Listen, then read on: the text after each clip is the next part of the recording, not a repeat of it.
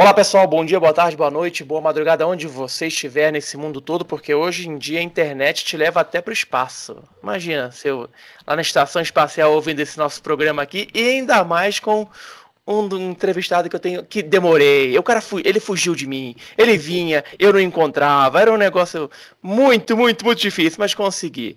Uma, uma pessoa única na ufologia, é, conhecida muito aqui em Brasília, conhecida no Brasil também, mas muito mais em Brasília, não por falta de merecimento, por falta realmente de, de, de passar a, experiência dele para o resto do Brasil. Mas é uma pessoa que eu tenho um, um enorme carinho, que eu conheço há muito tempo, estivemos juntos em várias oportunidades, e eu gostaria de chamar para vocês aqui agora o meu querido amigo Wilson Geraldo. Fala, Wilson. Fala, Thiago. Como é que você tá? Tranquilo? Vamos lá. Tudo né? bem, tudo bem, meu amigo. Você, você exagerou aí na, nos elogios, mas muito obrigado. Tamo junto. São poucos, poucos, ainda perto do que todos que você merecem. Gente, o, o Wilson, para quem não sabe, vai estar na descrição do vídeo, mas o Wilson foi professor que está aposentado hoje, é, professor do, do GDF, está aposentado. Se eu tiver errado, depois você me corrige, Wilson. É, participou do. Foi um um dos grandes pesquisadores ufológicos do grupo de estudos ufológicos da UNB, que ficava dentro, se não me engano, do, do, do diretório do, do uh, da parte de parapsicologia, do departamento para psicologia da, da UNB. E lá dentro tinha um grupo que era fantástico. Eu participava das reuniões à noite, acho que era quinta-feira ou terça-feira, não me lembro. Mas era tão legal, teve até. Eu vou, eu vou, a gente vai contar uns causos aqui do, dessas reuniões que são muito interessantes. E o Wilson, além de tudo, foi ele, juntamente com o pessoal do, do grupo de estudos flautas da UNB, investigou o caso do OVNI sobre a Papuda.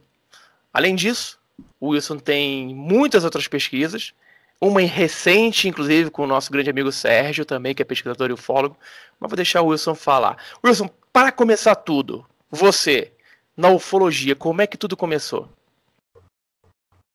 Então, você mencionou aí a Universidade de Brasília. Né? Na verdade, a Universidade de Brasília foi um estágio bastante adiantado já do, do envolvimento que eu tive com ufologia. E como tudo começou, começou aqui nas Minas Gerais. Minas Gerais, década de 70, final da década de 70, quando eu avistei pela primeira vez um OVNI. Foi um fato marcante para mim. Naquele momento eu não fiz muita, não dei muito valor, mas depois isso veio fazer uma diferença bastante significativa. Quando você mencionou o departamento de antropologia, departamento de parapsicologia, na verdade, a Universidade de Brasília ela tem uma estrutura né, que congrega núcleos temáticos né, no Centro de Estudos Avançados Multidisciplinares. E na Universidade de Brasília, então, tem o núcleo de, tinha, né, o núcleo de estudos de fenômenos paranormais. E o grupo de estudos ufológicos foi um grupo criado na época, já assim, falando um pouco do que você mencionou, é, foi criado especificamente para tratar do estudo do caso Papuda, né, que aconteceu em 11 de abril de 91. Então, é, foi um grupo criado especificamente para isso e fui designado para coordenar esse grupo. Eu, na época, era aluno de antropologia né, da, na universidade. Então, participava também desse grupo e trabalhava na universidade na época. Foi uma aventura. Já que a gente já falou do caso Papu, depois vai entrar. Vai ter um, um, alguns episódios das nossas reuniões lá no, no GUNB. É, esse caso Papuda, conta pra gente o que aconteceu, o envolvimento de militares, o envolvimento da FAB e só o pessoal ter uma ideia, até hoje a gente ainda busca respostas, viu? É, é um caso interessante, realmente é, nós tivemos um tempo, né, distante da Papuda. Eu acho que a gente deveria voltar lá e retomar esse caso. É, merece, inclusive, assim, um, um, momento específico para a gente detalhar aquele relatório. Mas aconteceu que é, o tenente Damasceno, na época, ele era o responsável pela, pela, pela, pela polícia, terceira companhia militar independente, né, terceira CPM Indy, e funcionava num outro lugar, hoje ela está mais acima lá da, da, região da Papuda, mais na, próximo da pista, né? era lá embaixo, perto do NCB, perto do CIR. E o Tenente Damasceno presenciou um objeto lá em cima, né? em cima, acima da, da, da, da companhia, e chamou os policiais para ver o que estava acontecendo, e todos viram, ele teve contato com o Sindacta, falou com o operador de radar, e, e, puderam identificar é, movimentos do objeto, inclusive, desviar é, rotas de, de aviões, né, aviões de suas rotas, em função de que o objeto estava interferindo, né? E foi bastante interessante. Agora, nós nunca tivemos é, os áudios dessas, dessas conversas, né? Nunca tivemos os áudios dessas conversas. Tivemos documentações que nós enviamos né, para, para o Sindacta. Né? Tivemos isso que eu digo liberados depois no Arquivo Nacional. Né? Mas, assim, nós nunca tivemos uma, é, um acesso à documentação mesmo. Mas foram muitos policiais, foram mais de 20 policiais, só que o tenente Damasceno chamou um dia para testemunhar com ele. Os depoentes principais do caso Papuda foram o soldado Reinaldo e o tenente Damasceno, confirmados por todos os demais que estavam ali nas proximidades. E segundo o relato deles, como é, como é que era a forma desse objeto? Ele ficou quanto tempo parado sob o presídio? Porque imagine, é, a gente teve, é, eu que sou carioca, no Rio de Janeiro, na década de 80, a gente teve a fuga do Escadinha. O Escadinha era o líder na época do, no Rio de Janeiro, do Comando Vermelho. Ele fugiu de um presídio por helicóptero. Um helicóptero parou, é, sobrevo, parou, é, sobrevoou o presídio, eles subiram uma escada, não, levaram ele, solta, é, é, libertaram ele através de um helicóptero de um presídio no Rio. Imagina aqui em Brasília, num presídio de segurança máxima, um presídio federal, na Papuda, um objeto pairar em cima de um presídio. Como então, era a forma desse objeto, né? E, como, e, e, e quanto tempo ele ficou? Exatamente. Nós poderíamos preparar, inclusive, imagens para mostrar para as pessoas mas é um objeto que ele ficou em três posições diferentes, né? Ele ficou numa primeira posição, foi para nordeste, se não me engano, para um outro, um outro extremo, e voltou para o meio desse movimento, e depois ele volta para a posição original. Então ele, ele faz um movimento, né? Parte do ponto original, vai para um, um, um segundo ponto, volta para um terceiro, e depois ele volta para o primeiro ponto. Ele faz essa movimentação. Tenente Damasceno, e junto com as demais pessoas, é, relatam que havia mudança de cor. E tinha um determinado momento desse um determinado momento desse da, da manifestação do fenômeno em que ele ficava totalmente vermelho. Ele tinha um pulsar vermelho, né, mas tinha outras cores, né, azul, amarelo. Né, e isso ficou parado, né, fazendo essas movimentações, mas muito, eu diria assim, é, o tenente não acompanhou, as testemunhas não acompanharam o deslocamento do objeto. Né? Ele, como que desaparece num lugar e aparece outro.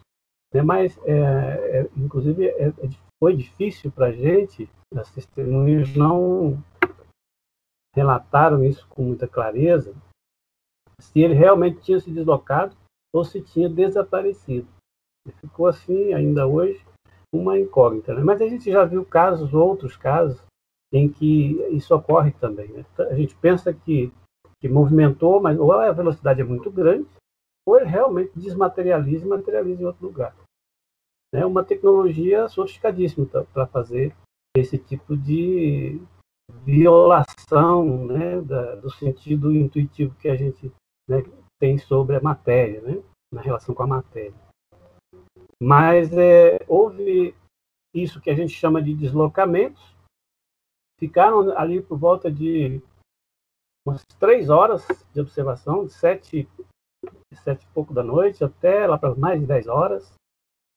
Né? E, o que eu achei mais interessante nesse caso que foi o seguinte: nós tivemos um desdobramento, né? houve um desdobramento do caso.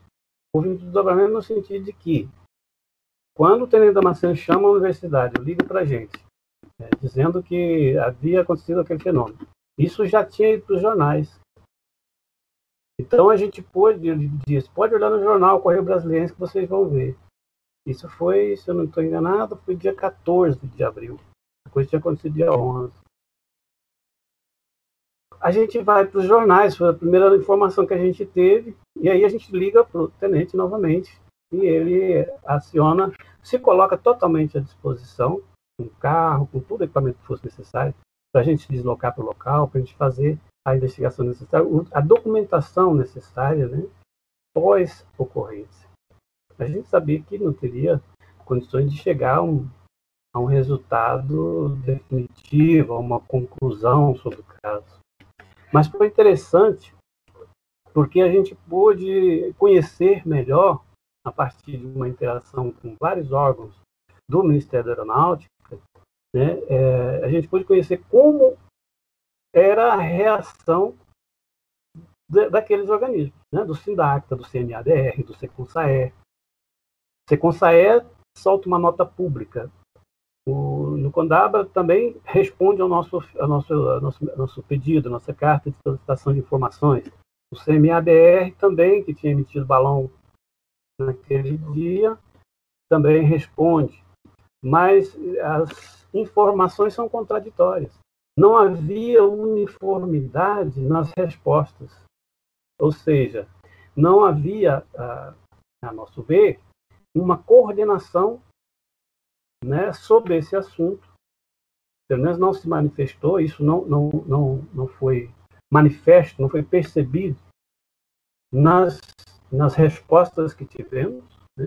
O que nós percebemos foi uma imensa contradição, e ora afirmando, ora negando e afirmando, por exemplo, que era balão meteorológico, quando na verdade os, os dados relativos ao balão meteorológico não, ah, não eram, não apontavam correspondência com o horário de observação, né, de início e término da observação. Só isso já questiona o CMABR. Né? É, enfim, os, as documentações são contraditórias. Nós relatamos isso, né? obtivemos essa documentação, Fizemos a, a correlação entre elas, coletamos os, o, o, coletamos a, fizemos o, a solicitação ao Tenente Damasceno que desenhasse para a gente, ou que acompanhasse o desenhista. O desenhista que fez para a gente lá, Tiago, foi um contatado, inclusive, né, o Tadeu, Tadeu Alves, lembra dele? Ele ainda está aqui em Brasília, né? E ele é desenhista, um artista e tanto, cara. Ele acompanhou a gente na época e também acompanhou o Nestor Belima, que é da, era do Departamento de Fisiologia ou Biologia da Universidade de Brasília e acompanhou a gente também fazendo aquelas fotografias. Né? Então, ele, o, o, o Tadeu faz os desenhos junto com, com, com, a partir do depoimento do Tenente Damasceno, a partir do depoimento do soldado Reinaldo, né? Ele desenha, pede para eles assinarem aquele desenho, né, como, como, como depoimento, né, para testar o, o, fato né, ocorrido, para ilustrar o depoimento deles. E juntamos todo esse material e fechamos um relatório de mais de 50 páginas.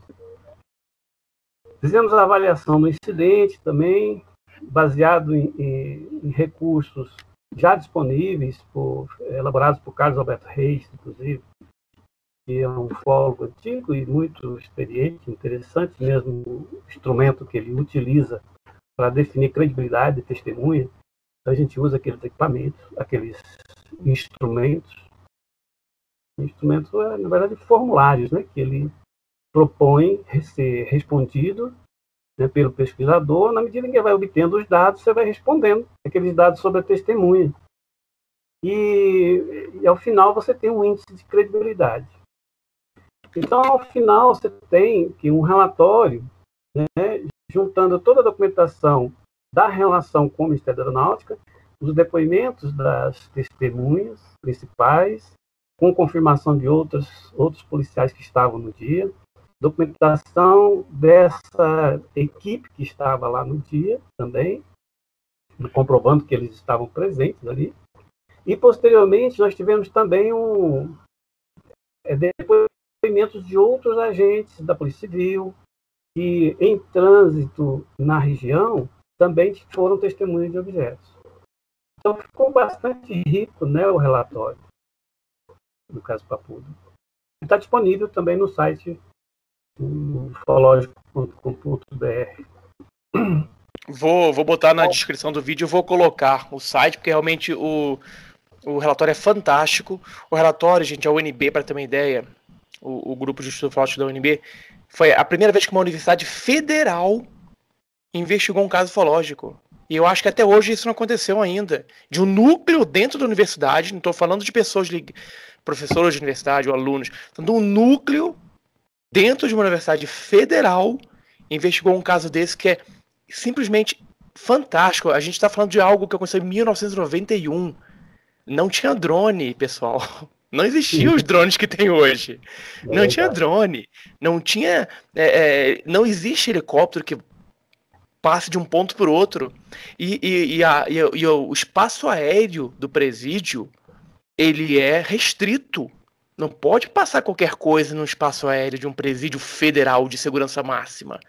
Você não consegue se aproximar. É, para você chegar ao presídio, por exemplo, para você chegar ao presídio, tem uma entrada e você não sei quanto o, a distância, mas tem um caminho longo para chegar até o presídio. Ele não fica na beira da estrada. É longo o caminho, então é um lugar de segurança máxima. Mas esse caso a gente vai fazer uma. A gente vai ter que conversar melhor, porque esse caso tem muitos detalhes e merece uma, uma entrevista só sobre isso. Você, Wilson, é antropólogo, correto?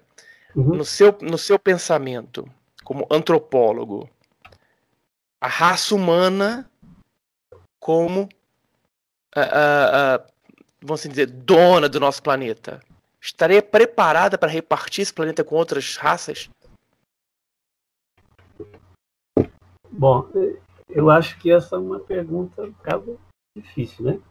Mas vamos, vamos lá. Deixa eu voltar um pouquinho no que você está falando aí sobre a universidade, a importância do que aconteceu ali. Eu posso até fazer a minha consideração sobre essa questão aí, que, que possa vir a ser. Mas lá na Universidade de Brasília, o grupo de estudos ufológicos que foi criado lá, foi criado por causa de uma estrutura que é comum é, com algumas diferenças, mas é comum na Universidade de Brasília, na USP e algumas outras universidades, que é a, a criação de um centro multidisciplinar de, de estudo e pesquisa. Esse centro multidisciplinar ou interdisciplinar, que, que caracteriza uma metodologia, uma forma de abordagem para determinados é, assuntos que não se enquadram dentro dos, dos departamentos, né? E isso dá uma, uma, uma, vamos dizer assim, uma vantagem à, à universidade, à instituição, né, como é, ponta, vamos dizer assim, nessas, nesses desafios que aparecem com temáticas novas né, e que às vezes são deixadas de ser estudadas porque têm interfaces que não são contempladas dentro das especificidades, das, das especializações departamentais. Então, os núcleos temáticos dentro da estrutura universitária, né, eu, a meu ver, representam um avanço. Como representou, infelizmente, o núcleo foi fechado, né, é, hoje eu nem sei como está esse processo lá, porque depois que eu é, fui para a Secretaria de Educação, eu deixei o, o ambiente universitário, então foi logo depois ele fechou. Foi solicitado pelo Departamento de Física, um professor do Departamento de Física, entrou com um pedido para que o, o núcleo fosse fechado. Em função de que questões como é, parapsicologia, como astrologia, como essas temáticas das paraciências, não tinham é, razão de ser no ambiente acadêmico. Então, eles, ele tem toda uma justificativa. Esse processo é um processo também de domínio público. A gente pode buscar nos arquivos da universidade, se a gente quiser dar conhecimento público disso. Mas o fato é que houve também uma defesa, uma firme defesa da continuidade. Então, o que a gente nota da continuidade do núcleo, né? O que a gente nota com isso é que existe a comunidade acadêmica ela é dividida em relação a essas questões. Existe um grupo que quer avançar, né, que quer é, que esses assuntos sejam estudados cientificamente, sejam, estejam dentro da academia, existe um grupo que é, acho que sim deve ser proscrito. Né? Então, é, é uma coisa é, bastante é, instigante o comportamento acadêmico diante dessas coisas. Né? Agora, sua pergunta em relação a como é que que essas que sociedades, que possíveis sociedades avançadas estejam dividindo o planeta. Eu não sei se é o caso de falar sobre isso, mas vou citar para você o caso é, agora recente de Sobradinho, né, em que uma família visualiza às 4, às 16h45 da tarde, é, um conjunto de mais de 50 objetos menores, pequenininhos no céu, e próximo dele um objeto um pouco maior, né, esses objetos se movimentando durante uns 10 minutos, isso foi observado, com cores diferentes, com formações com esses pontinhos menores né, se fazendo presente ali naquele conjunto de mais de 50 pontos ali, né, em distâncias diferentes, percorrendo, é, fazendo formações diferentes, né, em direções também diferentes. E quando um objeto maior que estava ao lado se aproxima do conjunto, o conjunto se desloca para cima, esse objeto fica um pouco abaixo, todo o conjunto se desloca para o céu, né? se desloca no sentido é, como se estivesse afastando da atmosfera. E, inclusive, esse objeto maior é, também, finalmente, é, segue na mesma direção. Eu discutia com o Sérgio, né, conversava com o Sérgio, nós não temos condição de afirmar nada a respeito disso, né, apenas foi uma observação e nós atendemos a solicitação da testemunha, que é nosso dever, enquanto pesquisadores, enquanto pessoas interessadas no assunto, né, enquanto pessoas que já viveram e foram já impactadas por esse tema, por, esse, por essa, tanto pela temática quanto é, pela, pela fenomenologia em si. Né? A gente sabe como as pessoas sofrem né, de, de, com essa inquietação que decorre do fenômeno. Então a gente foi atender. Mas o que estavam fazendo ali? Seria um processo de aprendizado deles? Né? Eu, eu acredito sim, que toda manifestação ufológica, toda interação é, desse fenômeno conosco, que tem essas características inteligentes, portanto, a gente vai identificar isso como uma hipótese muito forte de que se trata de uma inteligência externa, externa, que seja, que não pertence ao nosso planeta, que tenha talvez uma origem é, de civilizações de outros planetas ou de outras outras dimensões, não sei como a gente não tem elemento suficiente para dizer sobre a estrutura do universo nesse sentido, porque esses objetos, eles essa tecnologia que se apresenta assim, inteligentemente, violando estrutura, violando leis naturais, né, que a gente, pela nossa ciência, sabe que é, aquilo não poderia acontecer, né, no entanto acontece, pessoas veem, né, é, claro que temos limitações metodológicas assim, é, fantásticas também. Né? Nós não podemos, por exemplo, repetir o fenômeno. Isso é uma limitação muito grande para um método científico. Né? É, mas, enfim, o que estes, esse conjunto de, de objetos aparentemente coordenados por um determinado outro objeto que, segundo a testemunha, parecia uma ampulheta, ou duas formas um pouco maiores juntas, né? portanto, de, destacada, como se fosse, vamos dizer, um, uma central de comando, né? o que comumente a gente chama também de nave-mãe. Né? É, enfim, é, estaria ali uma, acontecendo uma operação é, bem coordenada com um objetivo bem definido? Nós não sabemos nem vamos saber. Mas é o que parece. É o que sugere né, aquela movimentação. Eu, por exemplo, fico também inquieto perguntando se nós não temos já tecnologias que façam essas movimentações.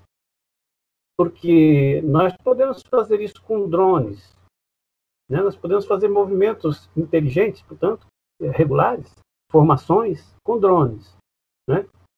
Mas a essa altura, com essa quantidade, esse tamanho, porque pela, pela altura, isso estava aproximadamente uns dois mil pés. Né?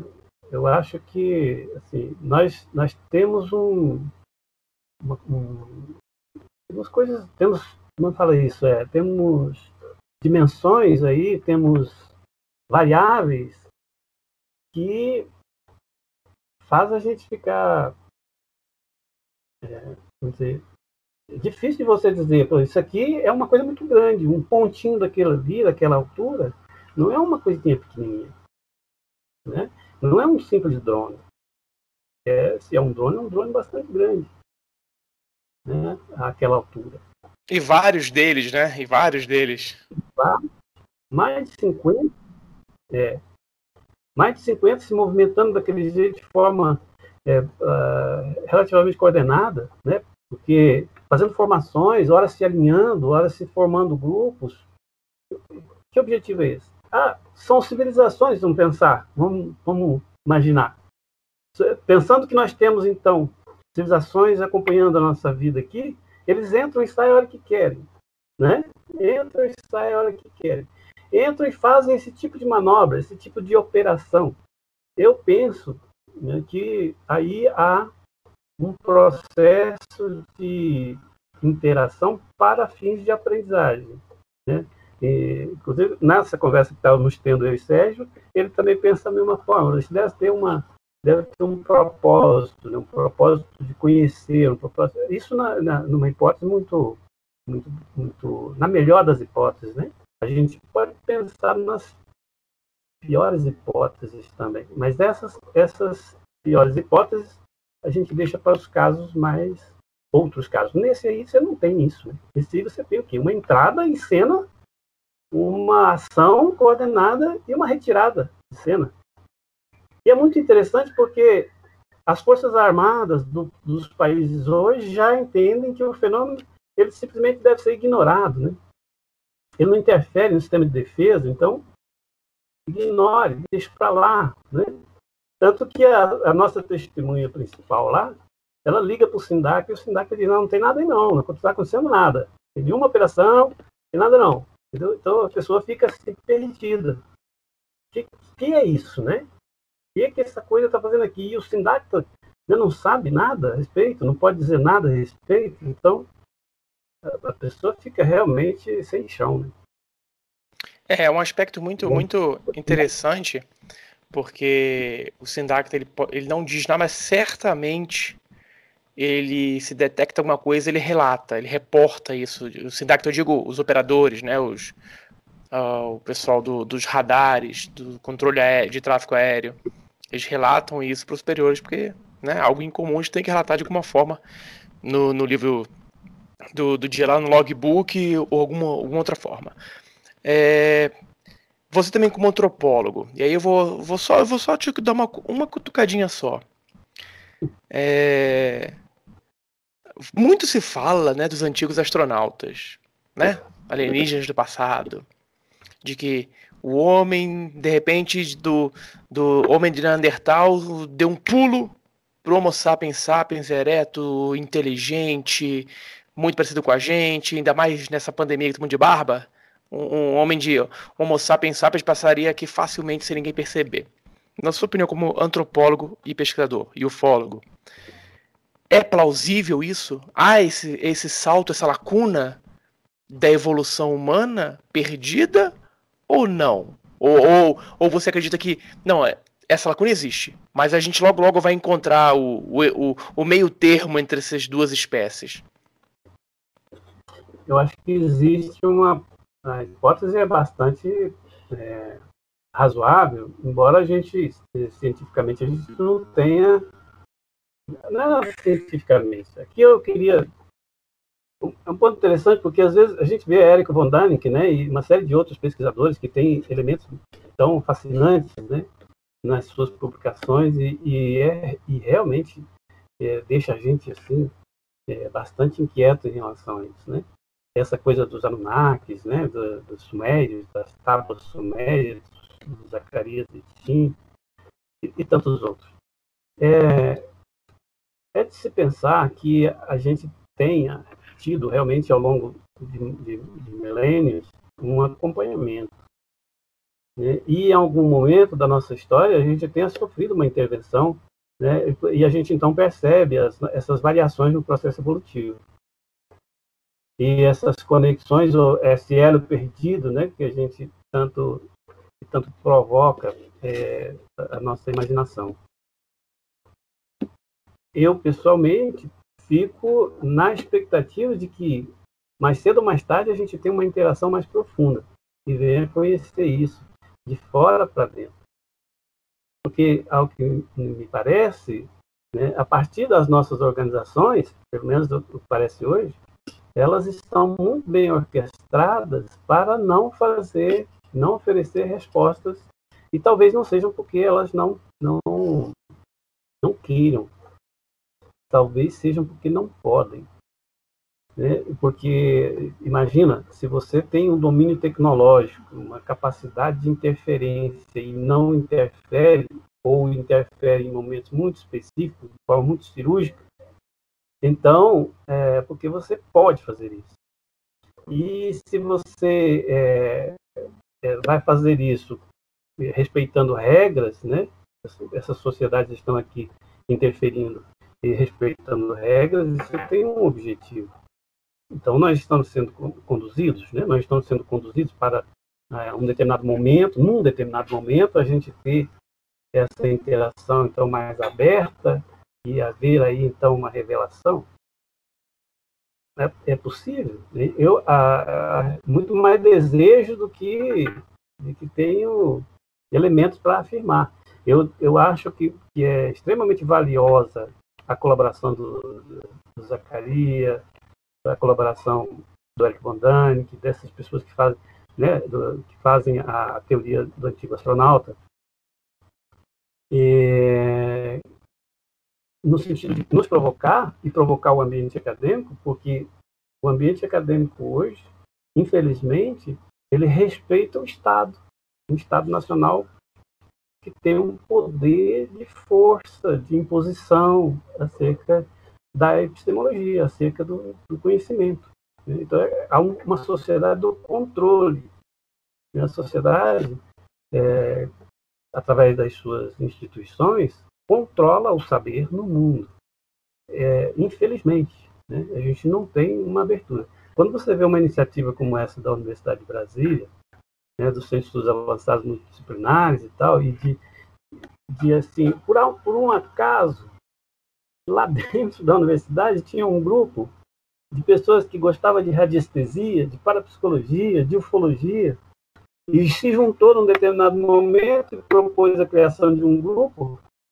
Ora, você já tinha uma estrutura pronta, né? Já tinha um centros avançados multidisciplinares. A temática é mais do que disciplinar, né? Mais do que multidisciplinar ela, ela, então ficou difícil não aceitar a criação né, dessa, dessa, dessa organização mínima interna.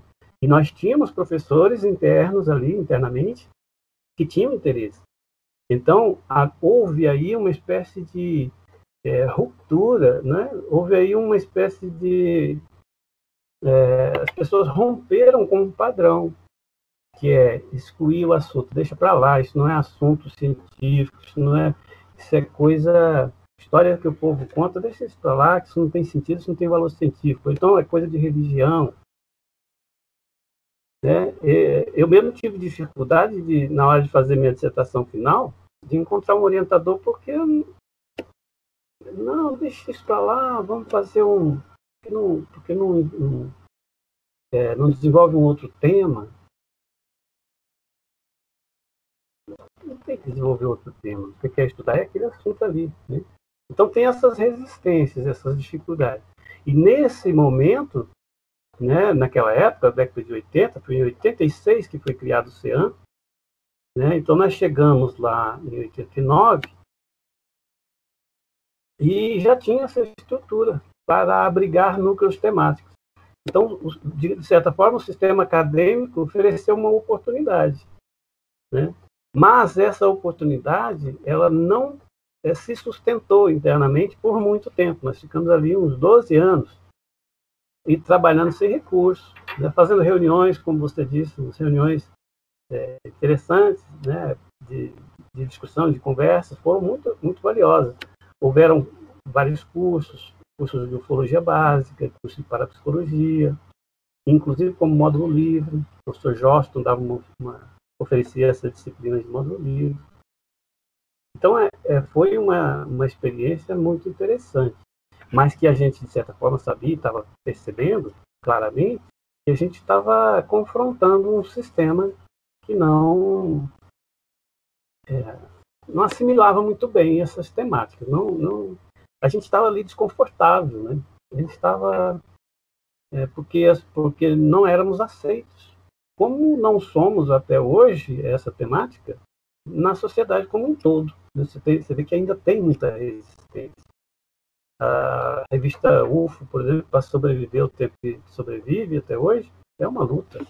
Os grupos de estudos ufológicos, quantos deles né, não surgem e, e se fecham, né, e fecham, e, e param né, suas atividades por dificuldades diversas, né? Tanto resistência, né?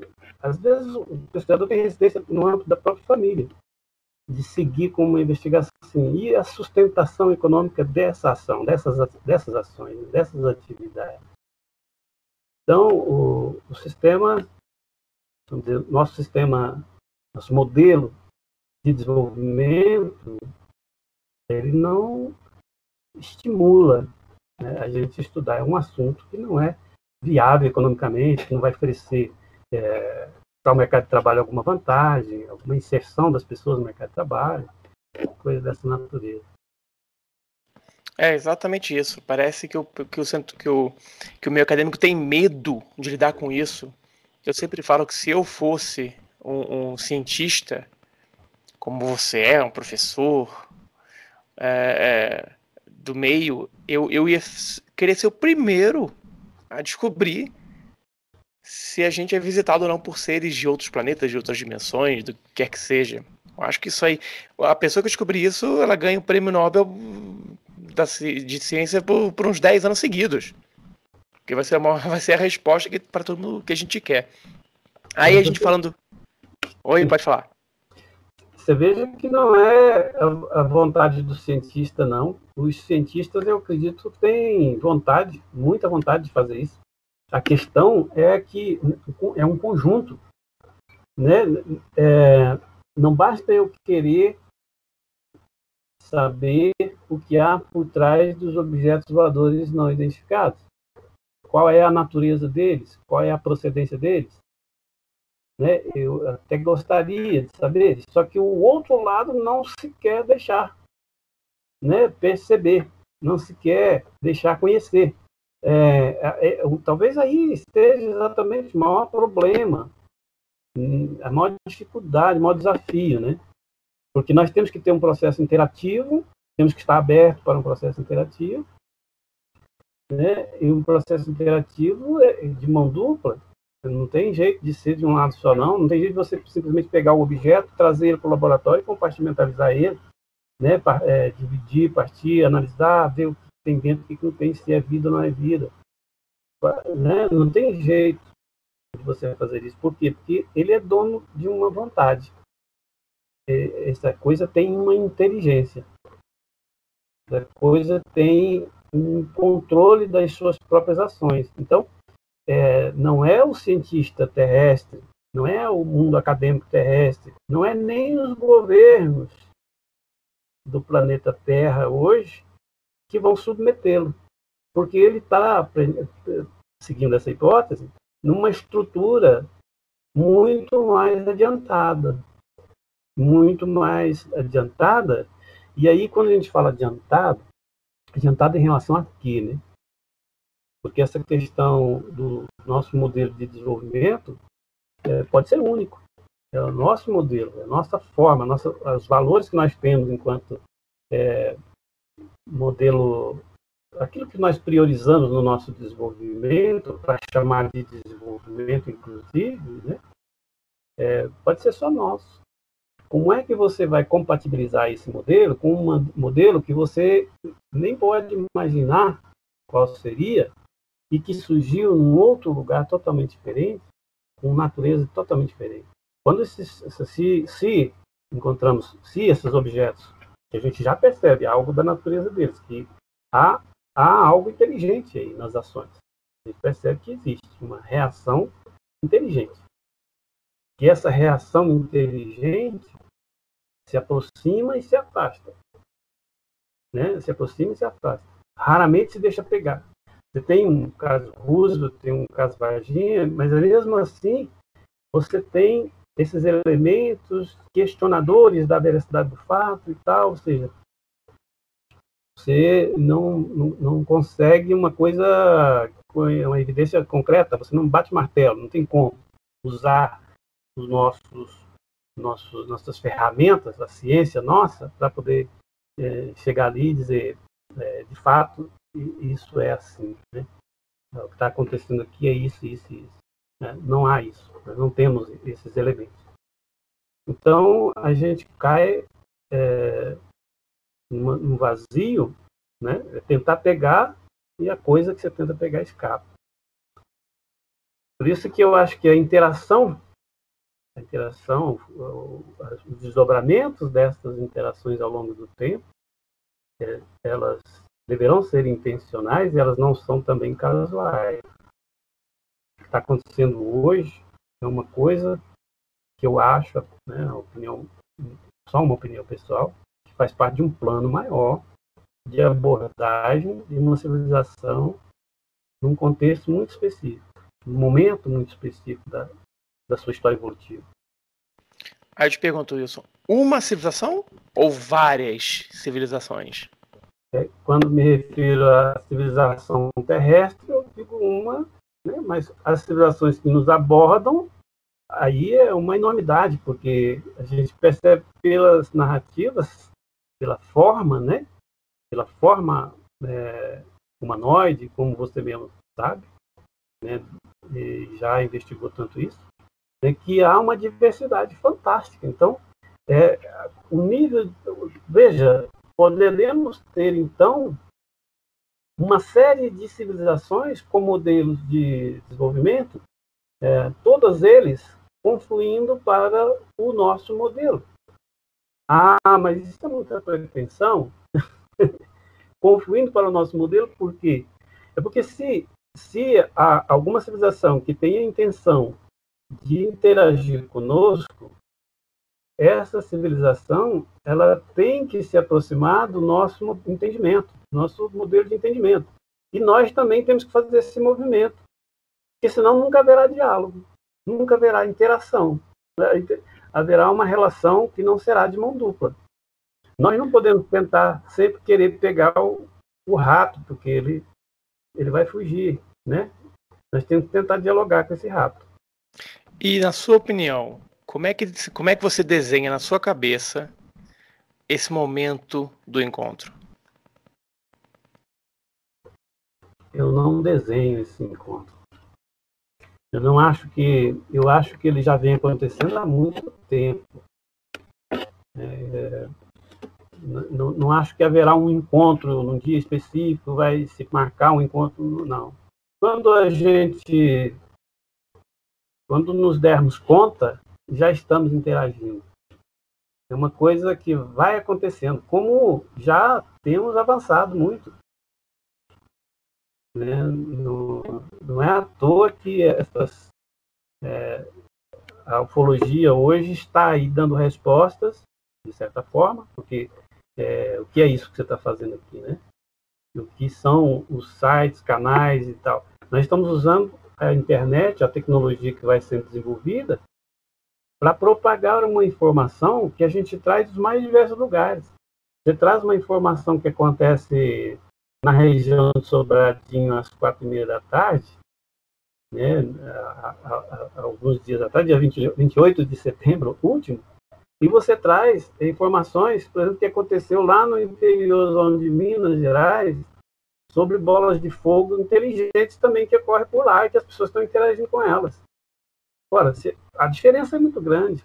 Uma, um objeto que está acontecendo no interior de Minas, e que é uma bola de fogo que levanta, que faz movimento, baixa, sobe, acompanha um lavrador durante um tempo, faz uma provocação muito grande na mente desse, desse indivíduo, né, e depois desaparece.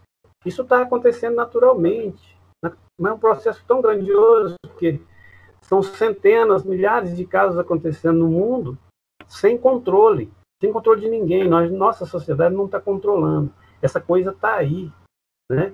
Ela pode entrar e sair, ela é capaz de entrar e sair sem é, tomar conhecimento das do nosso sistema jurídico, do nosso sistema né, de leis, de controle de, de espaço aéreo. É, ela não precisa dos nossos recursos é, legais para entrar e sair. Não ela pede é... permissão, né, Wilson? Não, não pede permissão. E é. isso e eu acho que é isso que deixa os governos mais apreensivos uh, de divulgar a verdade. Eu acho que passa por isso, passa por eles é, é, não terem como explicar à população e à sociedade o que está acontecendo. Se é, ele falar, não, estamos visitados por seres de outros planetas, ok. De que outros planetas? De que outras. Eles não têm essa, essa resposta. Uhum. Não tem. Não, não, haverá, então, a meu ver, um momento para esse contato. Ele vai estar acontecendo o tempo todo. Aí a gente pensa assim: ah, não, será que vai ser esse ano? Será que vai ser o ano que vem? Não acho que seja uma boa a gente ficar pensando dessa maneira. E não vai ser que nem aquele filme A Chegada, que, que surgem naves uh, de algum lugar e aí é. param e a gente vai se comunicar? Não. Acho que não, porque é, é, se bem que tem alguma, alguma, algumas ações que nós podemos fazer que pode até levar a isso. Exemplo, o que a Starlink está fazendo agora pode chamar a atenção de um determinado aspecto social, coletivo mais amplo né, dessa região do espaço e a gente ter que, que realmente dar alguma satisfação ou interagir de uma maneira que essa relação apareça. Né? É, o que a do Mark Zuckerberg, não, do, como chama aquele da Amazon, está fazendo também, a, a Blue, tem uma empresa chamada Blue, Blue Origin, parece Blue Origin, Blue, Blue Origin, que é uma empresa... Bezos. É, Jack Bezos. Eu, da, é, a Blue Origins, ela está trabalhando com aquela, com a criação de, com a criação de voos dentro da atmosfera, né?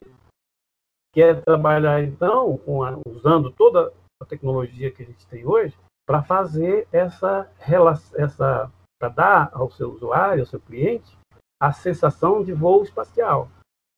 Né? Ao passo que a Starlink já quer é promover uma colonização em Marte, por exemplo.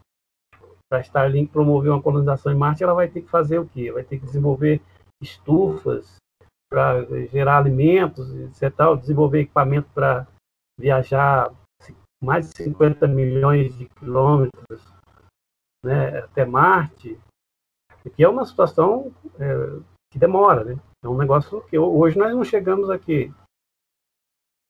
Os mais velozes aviões nossos devem chegar a, a, quantos, a quantos quilômetros por hora? Não tem mais ou menos 800 km por hora, por aí. É uma o, coisa muito... o mais rápido é, é, o, se eu não me engano, é o X15. Ele deve chegar a mais de 7 mil, mais ou menos 7 mil km por hora. 7 mil? 7, 7 mil quilômetros por hora. Isso, é mais ou menos 7.700 alguma coisa, por aí. E, agora veja só, é, é uma velocidade para nós chegarmos até Marte em, em, vamos, vamos, colocar aqui, nós não podemos levar um ano para chegar lá, é muito um ano, né? Mas aí essa velocidade aí, nós não vamos chegar lá nem 20 anos. Vamos levar aí talvez uns, uns 30 anos para chegar, nem sei, tem que fazer esses cálculos aí, mas é muita só, só me corrigindo, o 7 mil era um protótipo, tá? Hoje, uh, na categoria comercial, é o, é o Tupolev a 2.878 km por hora. E no militar, é o FSR, SR71 a 3.500. Então, quer dizer, é, o X15 ele, ele, ele é o mais rápido, mas ele era um protótipo, né? Ele não é de caça, não é de comercial, ele é um protótipo. Então, pouco para um, um disco voador, por exemplo, de um objeto voador não identificado, que na década de 50 chegava a atingir 6 mil km por hora de um ponto a outro, os, os radares determinando isso, a gente ainda está longe, né? Muito longe. E para a gente percorrer uma, uma distância daqui para a Lua é uma coisa, daqui para Marte é bem outra, né? Exatamente, exatamente. Meu amigo, então, uh, pode falar, termina. Só essas duas empresas que a gente está falando aqui, que elas estão fazendo esse desenvolvimento, né? São, é, é, a nossa, é o nosso lado fazendo o, o seu esforço para romper a casca do ovo aí. Né? Vamos, vamos dizer que a gente consiga gerar uma gerar uma, um impacto qualquer né, né, nessa interação, ou seja, fazer com que essa interação, fazer com que haja uma resposta do lado de lá às nossas ações. No entanto, existe alguns, alguma preocupação que a gente não está tendo e que eu não sei se nós teríamos que ter é, imediatamente, mas a, acredito que em algum momento nós vamos ter que ter. Que é o seguinte, nós, o nosso modelo de desenvolvimento ele é um modelo controlador do outro. Nós tem, tendemos a, a, expansão, nosso modelo é um modelo de expansão de mercado. Nós queremos produzir para o consumo das massas. Né? E nós temos um modelo concentrador de, de, de capital tal que coloca nas mãos das grandes empresas um capital fantástico e, de, diminui o poder do Estado ou faz com que o Estado seja utilizado em favor dessas, desses grandes projetos. É, fazendo investimentos, inclusive, que favorecem essas grandes empresas. Os investimentos que são feitos hoje, né, é, todas as grandes tecnologias que nós temos, têm investimento de universidades estatais e de institutos é, federais em, em, vários países do mundo. Não é só o mercado privado, a empresa privada que, que produz, já tem a parceria do Estado para fazer investimento. Depois que faz o investimento, tem uma parceria público-privada ou tem uma ou isso é transferido a preços mais razoáveis para que a empresa possa ter lucro. Ou seja, ela volta a concentrar de qualquer forma com a ajuda do Estado. E o povo, a maioria da população, não tem controle sobre isso. Qual é a ética desses grandes bilionários que estão fazendo esses investimentos? Nós temos capacidade de dizer, nós temos a possibilidade de dizer se eles são é, pessoas que estão pensando na maioria do povo é, da Terra, são próximo aí de mais de 7 bilhões de pessoas, e aí alguns poucos, mas 200 bilionários estão fazendo toda essa movimentação. Então, é, é algo questionador o nosso modelo de desenvolvimento, né, é, né, que caminhos estamos seguindo, até onde vamos. Nós vivemos hoje um, um, considerando as ações destas grandes empresas, vivemos uma a mesma perspectiva de 500 anos atrás, de expansão a partir de um processo de colonização. Percebe? Nós estamos agora, não temos mais continentes a colonizar, né? terras virgens no planeta, né? vamos colonizar outro planeta. Então, todos os esforços estão nesse sentido. E nós estamos aceitando isso numa boa, sem preocupação. E se esses indivíduos que estão à frente desse poderio tão grande, né, com essa capacidade de fazer aeronaves, de construir embarcações para navegar espaço afora, se eles conseguirem fazer isso é, com esse mesmo, a mesma mesmo critério, quem puder pagar vai, né? Está dentro. Como é que fica os outros bilhões de pessoas que ficarão aqui? Como é que ficam? Ficam num, numa terra sustentável? ficam é, com saúde, bem, né? ou a terra vai virar uma terra arrasada para que esses grandes empreendimentos deem certo para algumas poucas pessoas. É verdade, é, é verdade. A gente, é um questionamento que a gente tem que ficar. Parece muito é, o filme 2012. Tem aquela arca, várias é. arcas, e só quem, só quem tem muito dinheiro entra, o resto da, da, da população que se vire. Exatamente. Né? Meu querido, para a gente terminar aqui, eu prometi a gente vai falar. Na nossa, vou contar. As nossas reuniões que aconteciam era, era toda quinta? Era toda quinta ou terça? Ah, acontecia dias diferentes. Era noite, né? Era uma noite. Era.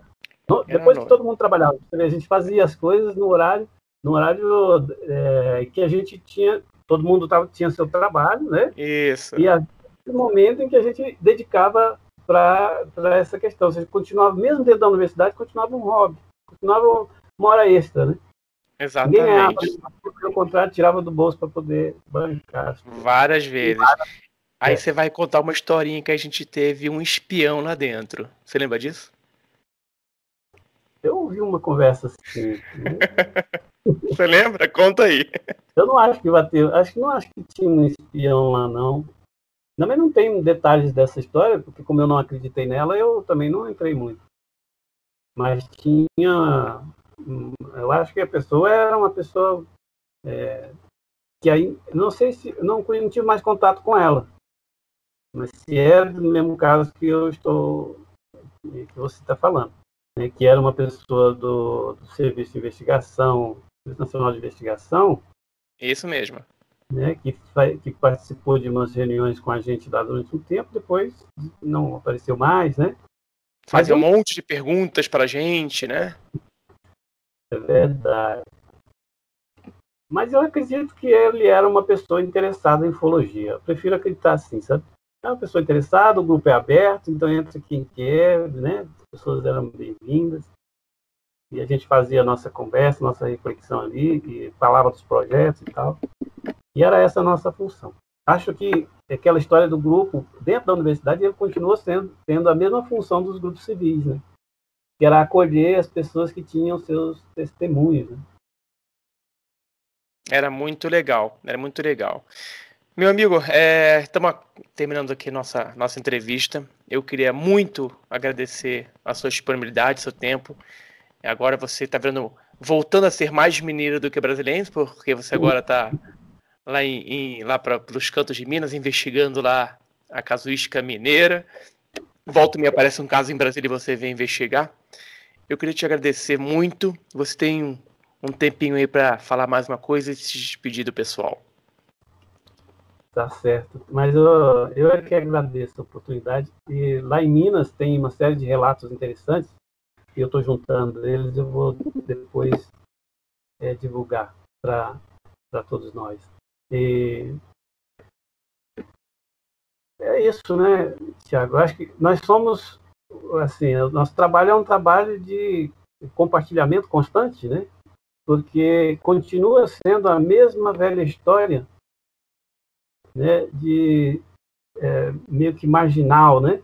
Nós é, continuamos, é, infelizmente, né? A gente não tem uma, um, um estudo acadêmico da, da, da temática. Né? E eu não acredito também que, que nós vamos nos tornar uma ciência, digo a ufologia, a ufologia vai se tornar uma ciência. Então, a gente tem que também continuar fazendo o que a gente sempre fez, que é trabalhar, é, de certa forma, pressionando as instituições para que elas possam canalizar os recursos necessários, né? São os recursos do contribuinte, o contribuinte merece respostas, as instituições estão aí para isso, né, para oferecer respostas e não tem que ser essa coisa utilitarista, né, que se não for para produzir, para atender o mercado de trabalho, se não for para, né, não, não tem seu valor, tem seu valor sim, né? Nós é, nos inquietamos, nós nós né, nos questionamos sobre a natureza nossa própria natureza, quando a gente faz um questionamento sobre a natureza desse outro, desse suposto outro, a gente coloca nesses termos. Mas a gente sabe que as características do fenômeno são bastante inteligentes e nos desafia a, a própria inteligência, né? a pensar sobre ela. Então, o desafio está posto, está posto é, já há bastante tempo por, pelos pioneiros, né? eu acho que a gente tem que dar continuidade a isso. E torcer para que a juventude mais recente, a juventude que está aí, é, chegando agora, que ela abrace isso e que transforme as instituições acadêmicas né, em instituições que, que possam fomentar as pesquisas em torno é, dessa temática, né? convencendo o Estado, né, convencendo as organizações a criarem estrutura, né, criarem fontes de, de recursos destinados a isso. Né? É verdade. É, então é isso, pessoal. Gostaria muito de agradecer a todos a, por ocupar a entrevista. Aqui embaixo na descrição vai ter o, o, o site do que é muito bom. É um blog sobre ufologia muito bom, muito pé no chão. Com, com, com, com um tom assim, científico, mas muito, muito fácil entendimento. Eu recomendo demais. Vou deixar aqui no descritivo. E quem gostou, deixa seu like compartilhe o, esse vídeo com seus colegas. E mais uma vez, Wilson, meu querido, obrigado. Espero essa pandemia acabar. Ou então, quando tiver um caso aqui por perto, me chame para se encontrar e poder investigar juntos mais um caso. Obrigado, Bom, meu amigo. Obrigado a você. Obrigado a todos. Até logo, pessoal.